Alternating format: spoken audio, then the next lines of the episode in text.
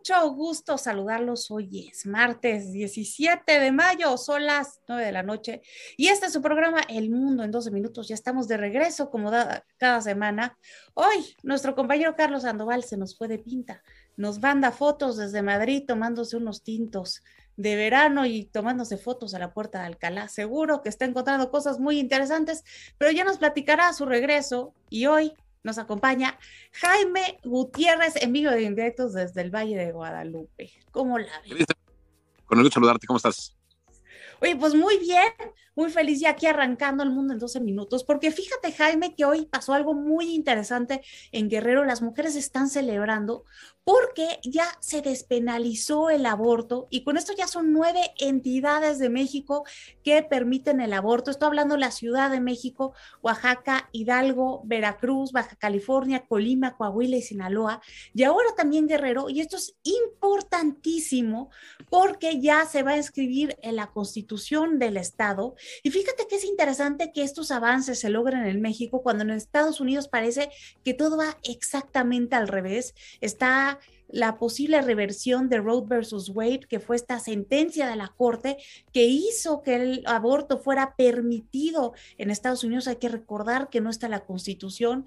Y estos son el tipo de cosas que nos hacen pensar qué está pasando en el mundo, porque mientras México avanza en esta materia de derechos, Estados Unidos parece que va en retroceso. Querida Estefan, fíjate que sí, la verdad este, estamos viendo cómo el mundo está avanzando en diferentes temas eh, fíjate que el propio presidente López Obrador, cuando estuvo en la jefatura de gobierno, no quiso impulsar el tema, tuvo que llegar Marcelo Ebrard a generarlo. Y bueno, pues hoy está este tema polémico y bueno, las mujeres lo han pedido. Este, como tú bien señalas, pues ya 9 de 32, este, en un tema muy controvertido. sí, claro. Fíjate que esta no es la primera vez que se había intentado en Guerrero.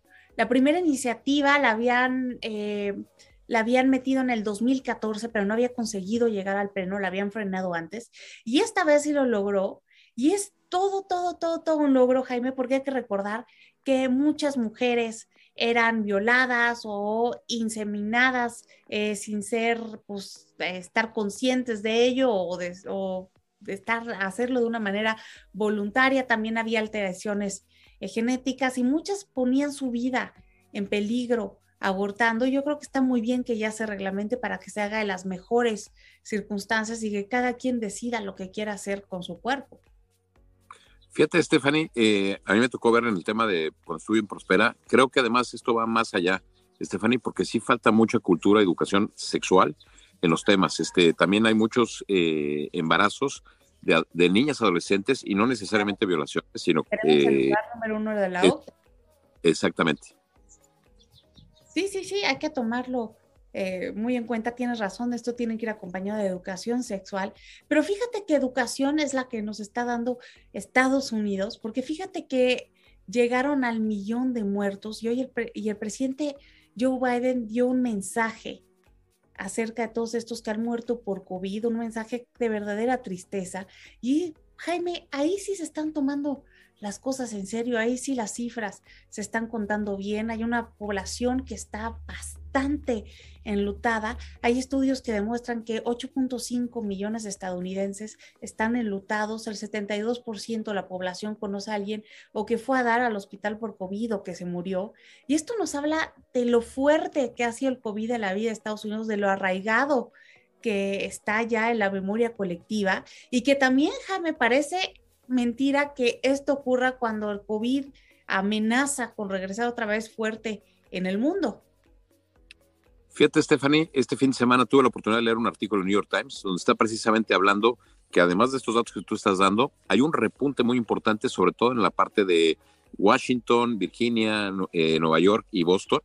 Este, incluso, eh, te comento, cosa curiosa, el día de ayer, tres amigos míos que están en Washington eh, me comentan que están infectados de COVID. Afortunadamente parece que son síntomas leves, pero el tema otra vez está generando ahí polémica, digo, tan polémica que el New York Times ya lo trae en sus páginas principales. Sí, otra vez ya estamos hablando de COVID. Y es que hay que recordar que seguimos en la pandemia, aquí en México parece que ya le estamos perdiendo el miedo, y es que ha bajado las tasas también las vacunas hacen la diferencia, porque no es lo mismo que a toda la gente que le dio sin vacunas con la primera variante que ahora que ya les da muchos con las vacunas. Y también parece que no estamos poniendo atención de lo que está pasando en otros lados del mundo, porque primero generalmente la tendencia empieza en Asia, luego se va para Europa, luego ya llega aquí a América, vemos cómo se puso China con este repunte de casos que tuvo en Shanghai, los encerró a todos otra vez, a ver cómo les va ahora a los europeos y aquí en Estados Unidos, como bien lo dices, parece que ya está aumentando, los medios traen muy bien este radar. Y esto, Jaime, son malas noticias porque si otra vez regresa el COVID, la economía va a estar de mal en peor, muchas empresas ahora sí no lo van a resistir y va a haber muchos problemas sociales. Fíjate que sí, Stephanie, te diría yo, eh, fíjate que de tres semanas yo voy a tener que estar en Boston por temas de trabajo. Este, te platicaré qué va a pasar, porque yo creo que las medidas que están tomando allá repercuten aquí en México y va a ser muy importante como gobierno, porque no hemos, no hemos tenido la planeación ni, en, México la, el tino de poder atender el tema de la pandemia. Y por eso creo yo que hay que ver lo que está pasando en otros países para... Dicen que cuando veas las barbas de tu vecino cortar, pon las tuyas a remojar, Stephanie. Oye, Jaime, pero fíjate la diferencia que hay en México y Estados Unidos. En Estados Unidos ya llegaron al millón de muertos. Aquí, según las cifras oficiales, dicen que vamos en 325 mil. ¿Tú les crees? No, fíjate que incluso la semana pasada la Organización Mundial de la Salud, Stephanie, señaló que de acuerdo a las cifras oficiales de México, cuando checas las cifras, estás hablando de más de 600 mil personas con cifras oficiales, ¿eh? Entonces, este, yo la verdad no lo creo. Aquí lo hemos venido diciendo que hay que multiplicar por dos. Incluso yo llegué a señalar que está por tres. Entonces, estás hablando de 600 mil y 900 mil muertes, lamentablemente, por esta situación. Fíjate, Estados Unidos lleva el conteo de las cifras y aquí en México creo que no se ha llevado bien el conteo por varias razones. Primero, porque nuestro número de pruebas fue muy bajo. Fuimos el último lugar de pruebas de toda la OCDE, para variar, brillando como siempre. También porque los mexicanos no tenemos esa cultura de ir al doctor y también porque al gobierno no le convino contabilizar de manera correcta estas cifras, porque iba a confirmar que no tuvieron ninguna estrategia para enfrentar esta pandemia. Y hay un tema muy delicado, Stephanie, este, esta famosa hepatitis infantil que está generando ya eh, en Nuevo León algunos casos y en México, en algunos estados que ya empieza a generarse, hay que también tomarla en cuenta porque bajo este tema de esconder las cifras y los números y esta situación, este tema también es preocupante ¿eh? y lo dice la Organización Mundial de Salud. Claro, totalmente. ¿Sabes qué es lo que también está preocupante? Lo que está pasando en América Latina con las dictaduras. Cada vez parece que hay más países que se acercan a la dictadura, por eso muchos no han sido invitados a la cumbre de las Américas.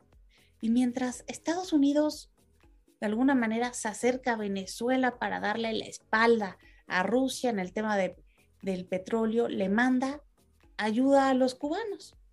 Claro, dice que se mantiene esa línea dura política con el régimen de los Castro, con la presidencia anexada de Manuel Díaz Canel, pero suaviza los requerimientos para las visas para que haya una mayor reunificación de cubanos en Estados Unidos, aumenta el monto de las remesas. Acuérdate que eh, Donald Trump había puesto un tope de mil dólares y también va a haber una mayor inversión en el sector eh, privado cubano. Y justamente esto se da, Jaime, en un contexto en donde por los malos resultados económicos, en donde por el auge del COVID, nuevamente, las dictaduras están poniendo más métodos de control.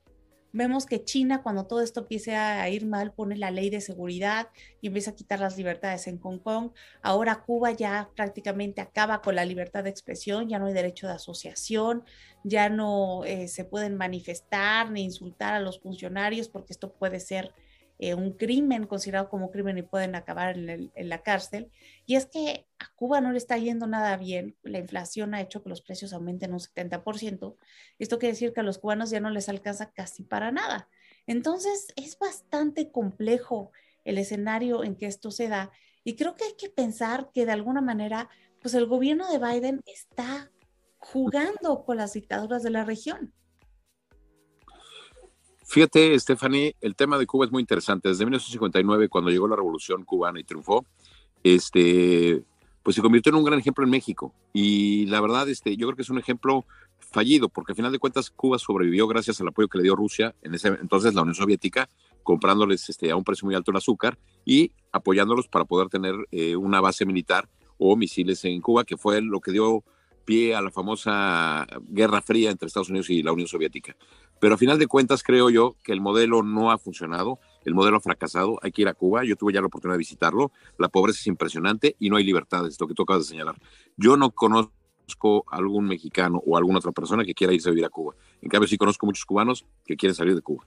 Es más, acabo de estar en una boda donde el abuelo, eh, este fin de semana, el abuelo de la novia, un cubano que en 1959 decidió emigrar por la falta de oportunidades. Y él dice que ya decidió que no va a regresar a Cuba hasta que las libertades no estén. Un señor de más de 75 años. Pues claro, simplemente en estos momentos los cubanos son los que más han intentado cruzar la frontera con México y Estados Unidos la principal fuente de migrantes. Si Cuba fuera un paraíso, pues obviamente no se quisieran ir de ahí. Ahora, también lo que es importante de este tema es que se están limitando las libertades en cuanto a redes sociales. Y fíjate, Rusia ya quiere tener su propio Internet, China también, ahora Cuba limita, no saca el suyo porque no la alcanza pero estamos en un mundo en donde comienzan a haber nuevamente burbujitas, Jaime, y esto hay que sumarle que las fronteras se cerraron el COVID, ahora por los temas de autosuficiencia también se pueden volver a cerrar, y creo que vienen tiempos bastante difíciles.